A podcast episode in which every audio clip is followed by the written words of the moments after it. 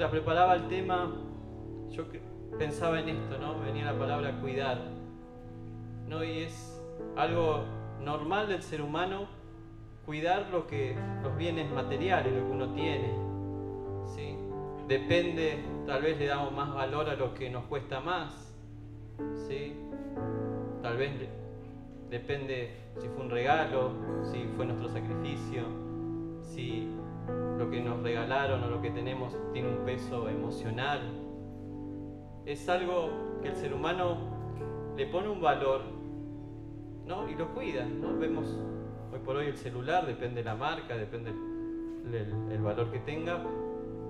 Uno lo cuida, ¿no? lo limpia, ¿no? que no se raye, que no se caiga, cuidado. Cuidado, sacarle que tiene una manchita de grasa, ¿no? Le damos como ese valor a lo cotidiano cuando preparaba el tema, el Señor me venía esta palabra, cuidar, ¿no? Nosotros cuidamos muchas cosas, ¿sí? tal vez personas, bienes, ¿no? Y depende, como decía recién, el énfasis o, lo que nos costó o el lugar que lo ponemos, va a ser el lugar donde más le vamos a dar valor, donde más lo vamos a cuidar. ¿No? Y a mí me venía este, para que vayas pensando cómo, cómo cuidamos la presencia de Dios. ¿Sí? Para que empieces así a, trabajar, que el Espíritu Santo empiece a, trabajar en vos. Cada uno sabe, cada uno de nosotros sabemos cómo cuidamos la presencia de Dios. Y le vamos a dar mayor valor cuando cantemos las alabanzas, de decir todo lo, en, Él todo lo tengo, todo lo puedo. ¿Sí? De acuerdo en esa escala que yo te, decía recién, ¿dónde hemos puesto la presencia de Dios? Y te voy a nombrar, vamos a, ver tres personajes eh, bíblicos que tienen características muy buenas, ¿sí? para mostrarnos qué es lo que pasa cuando le damos el valor a la presencia de Dios cuando entendemos lo que es la presencia de Dios. A veces, hermanos, se vuelve algo muy cotidiano. A veces esa presencia de Dios se llena de conocimientos humanos. ¿sí? ¿Y sabes lo que entra? El cuestionamiento. Empezamos a cuestionar todo. ¿sí? ¿Será este Dios? Ah, este no me gusta lo que habló. Pero es porque se empieza a producir una desconexión, justamente. Yo le puse el título Cuidar la presencia de Dios violentamente. ¿sí? No te asustes. No es la violencia eh, del ser humano, no es la violencia lamentablemente que estamos viviendo en este tiempo. Antes de pasar a los, a los tres personajes, quiero leerte Mateo 11, 12, donde Jesús habla y después lo vamos a relacionar con los tres personajes. Mateo 11:12 dice así, desde los días de Juan el Bautista hasta ahora, el reino de los cielos sufre violencia y los violentos lo arrebatan. ¿Sabe que la palabra violencia, en el contexto en que lo habló Jesús, significa fuerza y abundancia? Si no es violencia, como te decía recién, como, como, como la expresamos o como se ve en el mundo, no es esa violencia. Sí, tiene un, tiene un significado mucho más allá de lo que es esto, ¿no? Fuerza y abundancia. Yo pensaba, relacionándolo ahora cuando vayamos a los personajes, en este tiempo, ¿no? ¿De dónde vamos a sacar fuerza y abundancia? ¿Sí? Nosotros, los hijos de Dios. ¿De dónde podemos sacar esa fuerza, esa abundancia, si nos dejamos llevar tal vez por las corrientes, por los problemas, como nos ministraban recién? ¿no? Si eh, dejamos de lado, bajamos de nivel el sacrificio de Jesús que nos abre camino para la presencia de Dios, la presencia de Dios, ¿no? Entonces anda también, segundo puntito, esta palabra, fuerza y abundancia. ¿no? ¿Cómo vamos a lograr esa fuerza y esa abundancia? Y en el libro de Samuel, si querés buscar o anotar, segunda de Samuel 6.6, un personaje muy conocido y ministrado también, que no se habla mucho,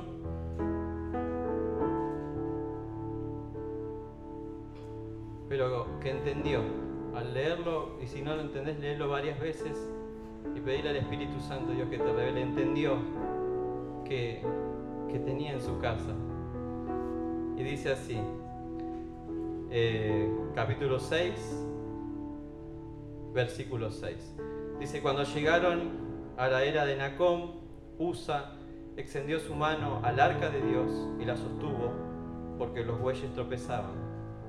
Y el furor de Jehová se encendió contra Usa y lo hirió allí Dios por aquella temeridad y cayó allí muerto junto al arca de Dios. Poniendo un poco en contexto, dice la palabra que David derrota a los filisteos y decide trasladar el arca. El arca era donde estaba la presencia de Dios, delicada, poderosa, ¿sí? que nos bendice, ¿sí? la presencia de Dios. Y dice que en medio del camino, ¿sí? cuando organizaban, sé que David, bueno, dice que acá que yo lo remarqué, puso un carro nuevo y puso unos bueyes. Yo me imagino que él, nada, quiso reposarlo sobre cosas que él entendió en ese momento que eran buenas, ¿no? Habrá elegido tal vez una buena madera, mandó a hacer un lindo carro. ¿no? Y lo puso sobre bueyes, como hace un tiempo ministraba Sabi. ¿No? Pero no entendió que era la presencia de Dios. Entonces dice que cuando tropiezan, intenta tocarlo y usa, pagó el precio. ¿Sí? No había entendido que la presencia de Dios no es para poner en cualquier lado. No había entendido que no iba sobre animales, y no, iba, no habría entendido que por más artefacto o mueble nuevo, no, en la presencia de Dios que quería estar reposando sobre nosotros, pero entendiendo lo que es esa presencia. Entonces dice que David se consternó y bueno, dijo, bueno, ¿quién es el más cercano? Y acá aparece el primero, Obededón en algunas traducciones yo estuve buscando dice que corazón de servidor. A mí me gustó, me quedé con esto. Obededom era de la, de la línea de los levitas, él servía. Y la Biblia no lo especifica, pero me imagino que llegó David y le dijo, Obededom, te voy a dejar el arca. ¿No? ¿Qué pasaría si Dios hoy te dice, va, va mi presencia con vos, va mi presencia a tu casa, o en ese momento, ponete en el lugar de Obededón, en donde David, que lo conocía así todo, no entendió esa parte. Y este, esta característica de corazón de servidor, en donde no lo detalla la Biblia, pero yo creo que Obededón lo recibió con, con agrado, alegre, tal vez no entendiendo mucho, pero no se puso a cuestionar a David diciendo, ¿por qué mi casa mirá si me mata, mirá si no, no sé, no. ¿Sí? No empezó con esos cuestionamientos, empezó ¿sí? con un corazón servidor, dijo, bueno, tráela. ¿Sí? Mirá lo que dice la palabra.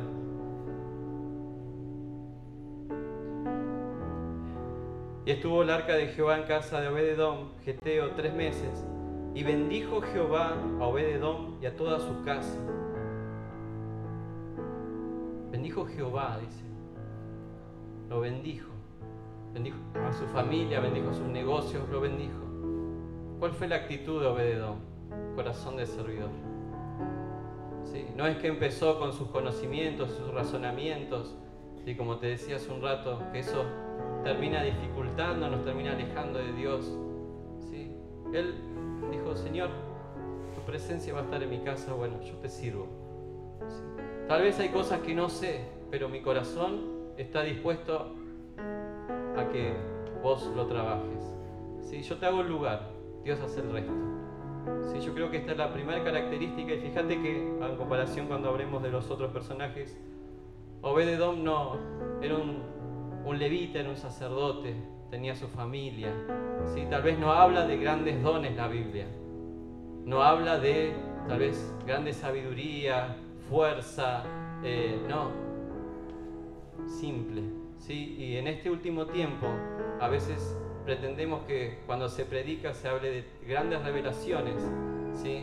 Y todo ese conocimiento, ¿sí? Opaca, ¿sí? Porque lo empezamos a poner muy arriba y nos olvidamos que lo importante es la presencia de Dios, la que se manifiesta. Pero ¿qué necesita Dios de nosotros? ¿Sí? Le cantamos y que, en toda la alabanza son cosas muy lindas las que hemos declarado, que su presencia es poderosa. Pero ¿qué pasa? ¿Cuál es la condición de nosotros? Saber cuidarlo. Si en ningún lado, en ninguna parte, ni la letra chica, ¿sí? porque Dios quiere que nosotros, como sus hijos, entendamos lo que es cuidar su presencia. Entendamos ¿sí? que no es cualquier cosa, entendamos que a veces se habla muy ligeramente ¿sí? de lo que es la presencia de Dios. Y en medio de la vorágine laboral, del día, de los problemas, donde, ¿no? cuando enracás la mañana, fíjate dónde está la presencia de Dios en tu escala de valores. Y cuando llega al final del día, fíjate dónde está la presencia de Dios. ¿Sí? Para que vos te puedas dar cuenta. ¿sí? Y tal vez como Pedro, sigue arrepentirse porque Él te va a estar esperando ahí a la orilla. Pero Él quiere en este tiempo, hermanos, que lo conozcamos. En Oseas 6:6 dice, porque misericordia quiero y no sacrificios, conocimiento de Dios más que holocausto. El Señor está pidiendo, está diciendo a sus hijos, conózcanme, conózcanme. ¿sí? Pero entra tanto conocimiento en este tiempo a través de, no ponemos una palabra y tenemos el significado, sabemos lo que pasa, hasta en, otras galaxias. Sí, pero ¿dónde queda la presencia de Dios en esto? ¿Dónde queda mi relación con Él? Sí, y es feo. Ayer hablaba con un hermano que me, hablando un poco sobre las ramas, y, y me decía, César, ¿cuántas ¿Cuántas, eh, hablando de los adventistas, los nazarenos, me dice, ¿cuántas cosas que hay? Me dice, ¿no? Y me dice, ¡qué lío! Sí, pero para mí entender en todas esas ramas, ¿sí? sería triste perder lo que es la esencia de Dios, perder lo que es el conocimiento de Dios, porque cada uno enfoca en la parte de la Biblia donde lo quiere direccionar. Y la presencia de Dios el segundo personaje también conocido es uno de mis preferidos, lo, confieso. Se aprende mucho. Está en el libro de jueces, capítulo 16, versículo 20. ¿sí? El conocido Sansón. Y dice así, y le dijo Sansón, los filisteos sobre ti y luego que despertó él de su sueño, se dijo, esta vez saldré como las otras y me escaparé. Y esta parte te invito a que, a que puedas pensarla y meditarla, ¿sí? porque es, eh, cada vez que lo leo a mí me, me produce algo fuerte. Dice, pero él no sabía que Jehová se había apartado de él. No se dio cuenta. ¿Sí? Si vamos un poquito a la historia de Sansón, ya tenía una misión encomendada por Dios, tenía eh, un montón de, tenía el don de la fuerza, ¿no? Dios lo había elegido como juez para eh, cuidar a Israel de sus enemigos. Dice la palabra que con una quijada de burro mató mil hombres, así que, no sé, imagínate, ¿no? La, fuerza, el, don de Dios manifestado en él. No, y dice en el capítulo 16, versículo 4, que sus enemigos empezaron a, ¿no? Le temían y querían buscar una estrategia, a ver, ¿no? Cómo vencerlo. Y dice que ahí le presentan a una Dalila. ¿sí? Y en este tiempo, ¿sí? La Dalila se presenta de, de muchas formas de conocimiento, de cuestionamiento, de, y, en definitiva todo a lo que apunta es a, a ni siquiera darnos cuenta cuando Dios se, aleje de, de nuestro lado. A mí me, me hace mucho ruido esto, hermanos, porque dice, pero no sabía que Jehová ya se había apartado de él. No, y hasta me suena triste ¿sí? Porque imagínate, hace unos días hablaba con, con uno de mis hijos sobre un tema y le digo, imagínate si vos buscas a una persona solo cuando la necesitas, solo cuando necesitas una mano, un favor, ¿sí? tratando de que llegue a razonar y a entender. Digo, ¿vos cómo te sentirías? Y mal, Pamela. Bueno, es lo mismo con Dios. Imagínate, si vos solo lo buscas cuando necesitas algo y listo, como un maxi kiosco.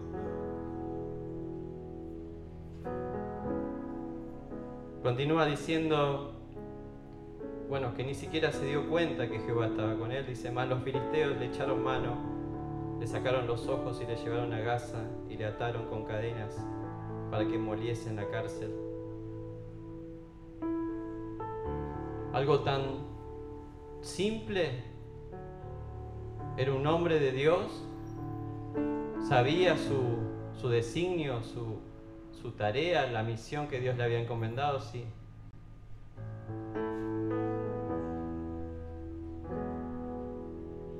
Entendió que la presencia de Dios iba más allá de su fuerza, iba más allá de poder matar mil hombres con una quijada. Entendió que la presencia de Dios es tan delicada y tan poderosa a la vez. Sí, porque imagínate que ese Dios poderoso viene y habita en nosotros. No lo entendió. Por eso jugó, por eso no, no, no valoró lo que Dios le había puesto en sus manos. ¿Sí? Y tuvo sus consecuencias como te decía recién, en ninguna parte de la Biblia, después cuando Dios designa a alguien o es ungido, en la letra chica no dice, ah, pero vas a tener que cuidar mi presencia. Porque eso Dios quiere que al conocerlo uno mismo se dé cuenta. ¿sí? En referencia como Pedro que se dio cuenta, que lo negó. ¿sí? Y tal vez no tenía la fuerza que tenía Sansón. Pero conociendo a Jesús, se dio cuenta de que no lo había cuidado. Sí, tal vez en la mesa yo pensaba mientras ministraba a Paula, no, yo estaría acostumbrado de estar con Jesús todos los días. ¿Qué pasaría si ves a una persona todos los días? Y tal vez en el medio de tantas cosas que no entendían, ahí estaba Pedro que lo negó, pero te cuidé, Señor, perdóname. Enseguida recibirnos en sus brazos. Porque pudo entender, Pedro, a diferencia de Sansón, de que lo que tenía en sus manos, lo que tenía al lado, era tan preciado, tan precioso, que iba más allá de un milagro, era la presencia misma de Dios. Y así sin entender, y como siempre se caracteriza Pedro, que dice que no sabía ni leer ni escribir, no importa. Tenía un corazón como ve de don, de servidor. Y pudo darse cuenta. Si no tenía el corazón cargado de tanto conocimiento, ni de tanta sabiduría tal vez, ni de tanto eh, cuestionamientos. No, él dijo, la verdad me equivoqué. Perdóname, Señor por eso llora amargamente. Y por eso Jesús vio su corazón.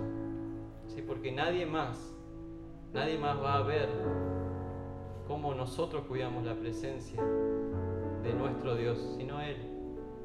Y aunque a veces tal vez vamos a querer imitar o armar un papel o ponernos caretas, eso hermanos en un tiempo se cae, no dura, porque tu relación es íntima con Él lo que Él te revela y cómo Él se manifiesta en secreto después es el diario, vos te vas a mover. No vas a ser perfecto, obviamente que no, pero vas a estar alineado con Él. Y su presencia marca la diferencia, yo te puedo asegurar. Marca la diferencia. El tercer eh, personaje también conocido y a diferencia de Obededom y de y de Sansón, este personaje recibió muchas cosas. En Primera de Reyes, capítulo 11,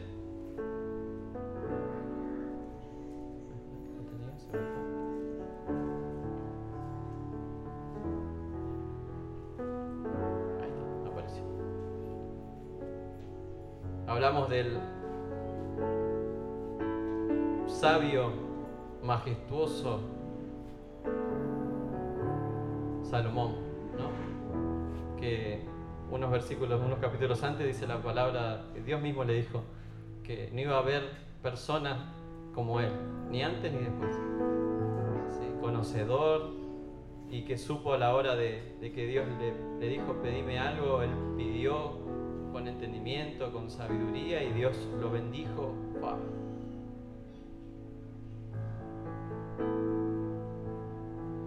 dice el capítulo 11, versículo 1, el título ya dice Apostasía y dificultades de Salomón. Y tal vez si te pones a pensar, pero tenía contacto directo con Dios. Dios lo bendijo con una sabiduría tremenda me volví a hacer esto, ¿no? Esto. El Señor me seguía llamando la atención con esto. ¿A qué lugar ponemos ese conocimiento? Porque ese conocimiento termina dificultando o rompiendo nuestra relación con Dios.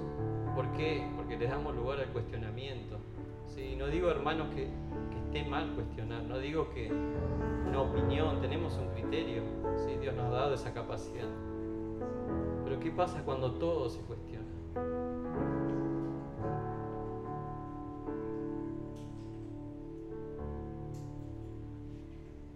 Pero el rey Salomón amó, además de la hija de Faraón, a muchas mujeres extranjeras, a las de Moab, a las de Amón, a las de Edom, a las de Sidón y a las Eteas. Gentes de las cuales Jehová había dicho a los hijos de Israel, no llegaréis a ellas, ni ellas se llegarán a vosotros, porque ciertamente harán inclinar vuestros corazones tras dioses, tras sus dioses. A estas pues se juntó Salomón y le agrega, con amor.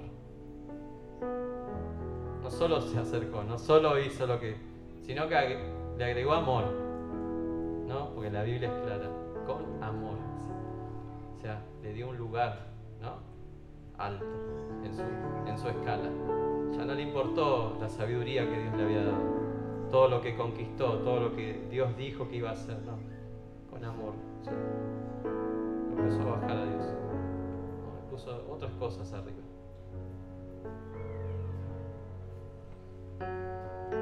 Versículo 4, y cuando Salomón era ya viejo, sus mujeres inclinaron su corazón tras dioses ajenos, y su corazón no era perfecto con Jehová su Dios, como el corazón de su padre David.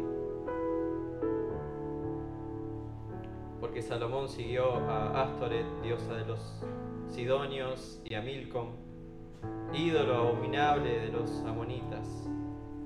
E hizo Salomón lo malo ante los ojos de Jehová, y no siguió cumplidamente a Jehová como David su padre.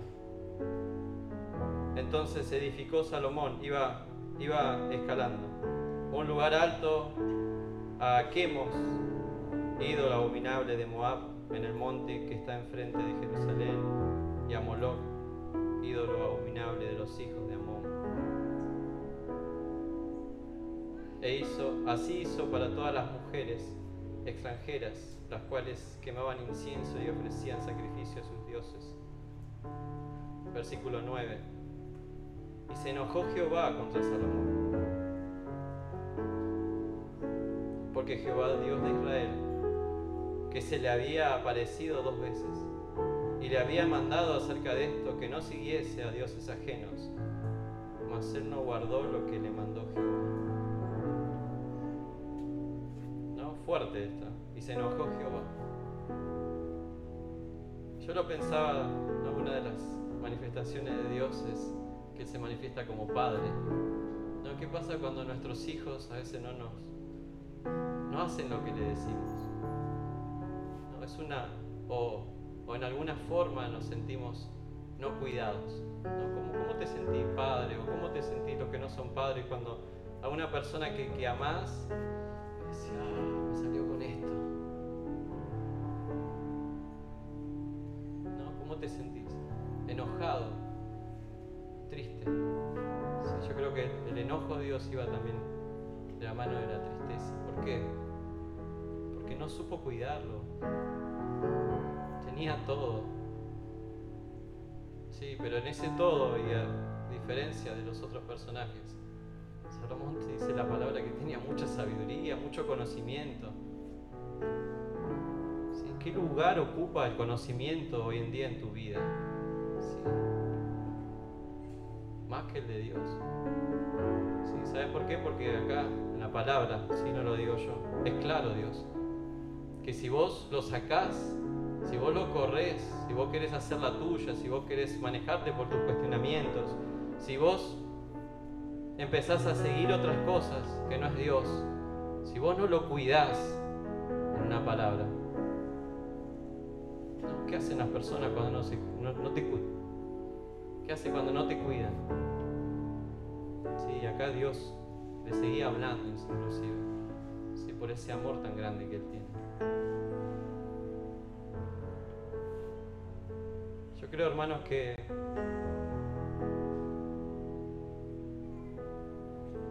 Dios en este tiempo sí, está, nos viene hablando hace unos domingos sobre buscar su rostro, sobre conocerlo, sobre cuidar su presencia no te dice con esto que no, que no cuides a tu familia, que no cuides tus bienes. No, pero es el lugar donde vos lo pones. ¿Dónde lo pones a Dios? ¿Dónde pones tu relación con Él? ¿Dónde pones su presencia? Que puedas entender que es algo preciado que Él pone en nuestras manos. Consecuencias sí las vemos, están en la palabra. Porque Él, como es un Padre bueno, advierte a sus hijos. Él advierte. Si seguís leyendo más adelante todas las cosas que suceden a Salomón, siendo que de los tres, creo que tenía más, más dones Dios le había dado, a mi entender. Y de la contracara, Obededón, que tenía un corazón de servidor que cuando le dijo, va, arca a tu casa, qué bueno. ¿Sí? Y tal vez no, cuestionó a David, pero se preparó, se puso contento, armó un lugar. Dice la palabra que Dios lo bendijo. ¿Sí? Lo bendijo porque, porque vio su corazón. En este tiempo, hermanos, yo creo que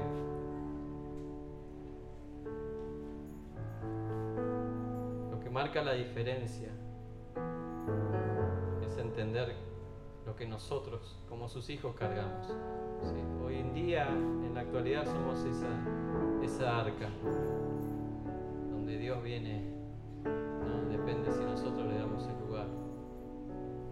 Y que cuando Él está es una presencia, es algo delicado, no es cualquier cosa. Por eso no es para tomarlo a la ligera. Por eso Él dice, que quiere que lo conozcamos, relacionarnos con Él. Porque hay cosas que no están en la Biblia, pero que vos a través de la relación con Él lo vas a ir conociendo, lo vas a ir entendiendo, vas a saber, porque es su presencia la que, la que nos guía, la que nos marca. ¿Querés ser como Bededón? ¿Querés ser como Sansón? Sansón es que ni siquiera se dio cuenta. Feo, ¿no? ni siquiera, porque ya creo que Dios estaba, la presencia de Dios estaba en el último de los escalones, ni siquiera dice que se dio cuenta. eso también es un llamado de atención. ¿Cómo está la presencia de Dios en tu vida hoy? ¿Sabes si está? ¿Sabes si te acompaña? ¿Sabes si te respalda?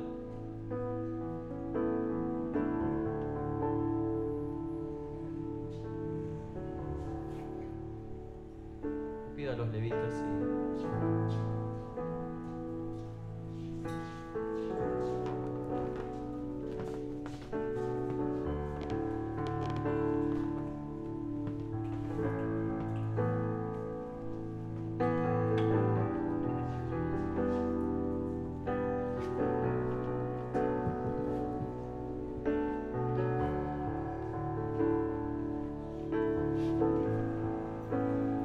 mientras suena esta alabanza, yo te pido que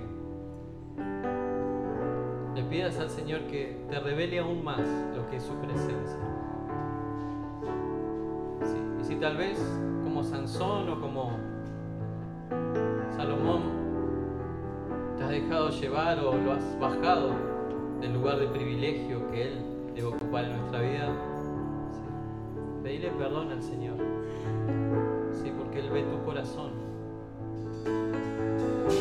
Y pedirle que la presencia de Él descienda sobre tu vida con conocimiento de lo que es Él. Y que caiga también todo cuestionamiento, que caigan todas esas eh, esos argumentos, Señor, que, que van en contra de tu palabra, que van en contra de tu presencia y que nos cierran, Señor, de tal manera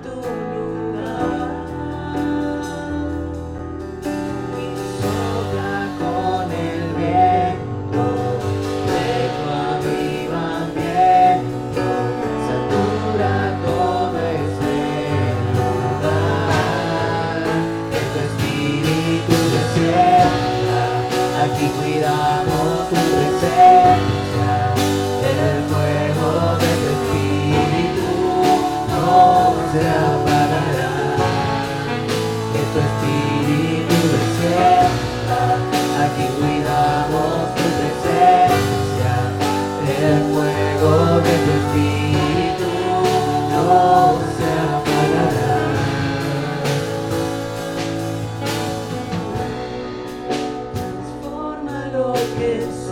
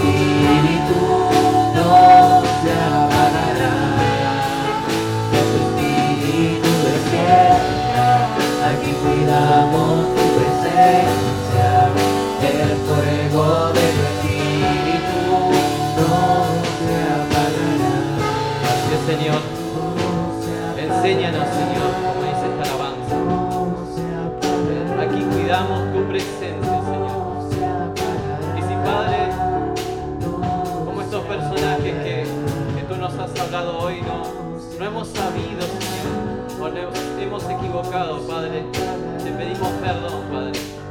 Perdónanos, Señor, por no entender muchas veces lo que es tu presencia, Señor. Tu presencia poderosa, tu presencia gloriosa, tu presencia, Señor. Padre, revélate a cada uno